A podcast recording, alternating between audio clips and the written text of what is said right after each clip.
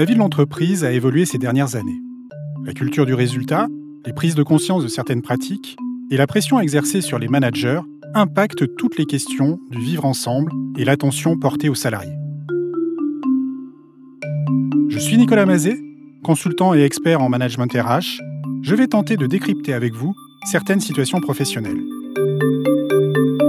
Blâme Un podcast proposé par Liaison Sociale Formation. Une nouvelle région, un nouvel emploi. C'est pour certains très excitant et pour d'autres euh, plus déstabilisant. Pour Céline, c'est aussi une nouvelle équipe dans une atmosphère plus masculine que ce qu'elle avait connu auparavant. Voyons comment Céline s'adapte à sa nouvelle entreprise.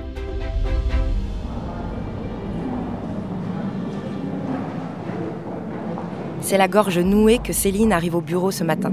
Revenir à Rennes après tant d'années, quitter Montpellier, laisser derrière elle son ex-mari, envisager sa vie autrement, ce n'est pas simple.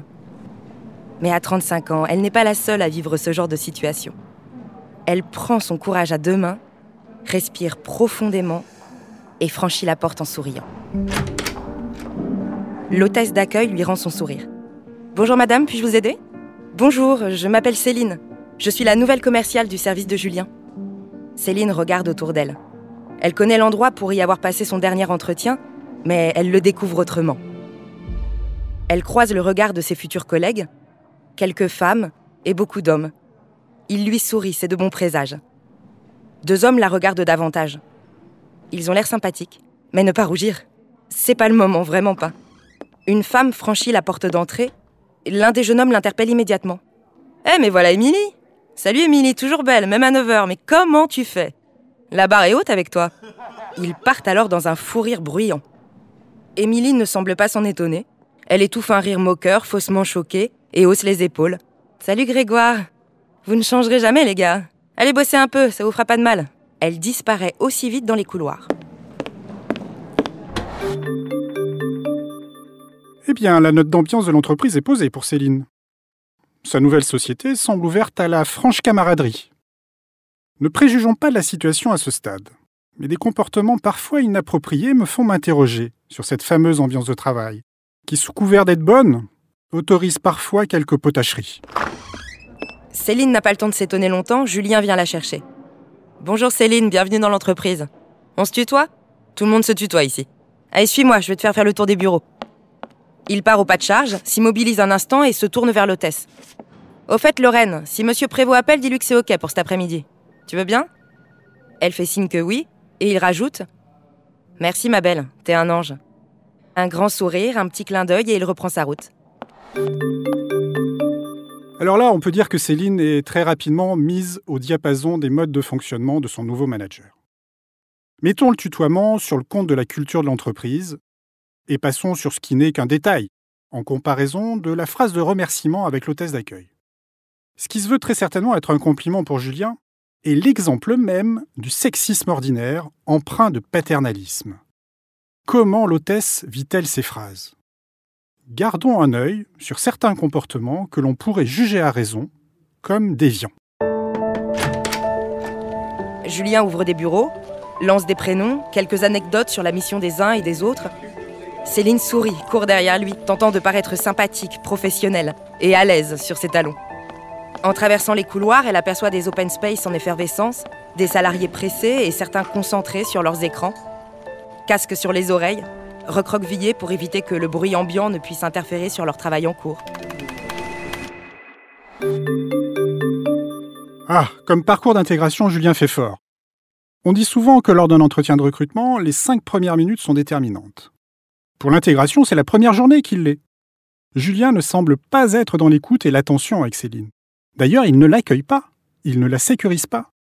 Cette première journée ne semble pas créer un climat de confiance et de sécurité pour Céline. Après un tel accueil, que peut-elle s'autoriser à exprimer? Après avoir entreaperçu une bonne trentaine de collègues, fini de remplir les derniers papiers d'embauche au service paye, après avoir pris place dans son nouveau bureau, Céline se pose et souffle enfin. Une dernière collègue passe une tête. Bonjour Céline, je suis Isabelle, je travaille au RH. J'étais pas là quand t'es passé avec Julien. Bienvenue, tu verras, c'est sympa ici. Et si t'as un souci, passe me voir, ok? Mon bureau est au bout du couloir, je suis toujours disponible pour les salariés de l'entreprise. Et puis c'est toujours plus sympa quand on peut se serrer les coudes entre nous. Solidarité féminine. Étrange cette façon de se présenter. Mais Céline la remercie et lui promet de passer. Il y a une bonne ambiance ici, ça se sent. Elle espère qu'ils n'ont pas remarqué sa façon de rougir quand on lui fait un compliment, mais dans le fond, ce n'est pas si grave. Et puis, elle est là pour changer de vie. Ça passe aussi par quelques efforts de sa part, non? Enfin quelqu'un qui s'intéresse à Céline. C'est le point positif de la journée. On ne sait pas quel est le rôle d'Isabelle au RH, mais euh, l'entrevue est restée très courte. Trop courte.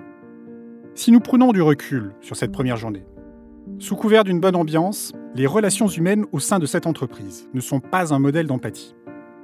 Alors, je ne veux surtout pas condamner, euh, a priori, une telle ambiance de travail. Jeune, dynamique, peu de filtres. Mais quand même, le DRH se doit d'évaluer les comportements à risque qu'elle peut générer pour mieux les prévenir. Que peut faire, que doit faire la direction, et tout particulièrement donc le DRH, dans une situation comme celle-ci? Alors déjà, sur le plan individuel, il me semble que Julien devrait être recadré par son N plus 1, ou par le DRH, voire par un collègue. Ces phrases-là ne se disent pas dans un contexte professionnel. En tout cas, si elles se sont dites, elles ne se disent plus. Ces propos, ces actes, le fameux clin d'œil complice, ils sont condamnables et il faut lui dire. En tout état de cause, DRH, management, élus du personnel doivent être en vigilance sur ces sujets. Observer, capter, analyser ce que l'on pourrait appeler les signaux faibles pour mieux aller au contact. Enfin, dernier point, lorsqu'on démarre en entreprise, nous sommes rarement en position de force. On doit faire nos preuves. Et il faut considérer ce temps d'adaptation du nouveau collaborateur, être à son écoute. Le moins qu'on puisse dire est que Céline n'a pas eu beaucoup de soutien social lors de cette première journée. Et cela risque de la mettre en position de faiblesse, ce qui pourrait ne pas être neutre pour la suite des événements.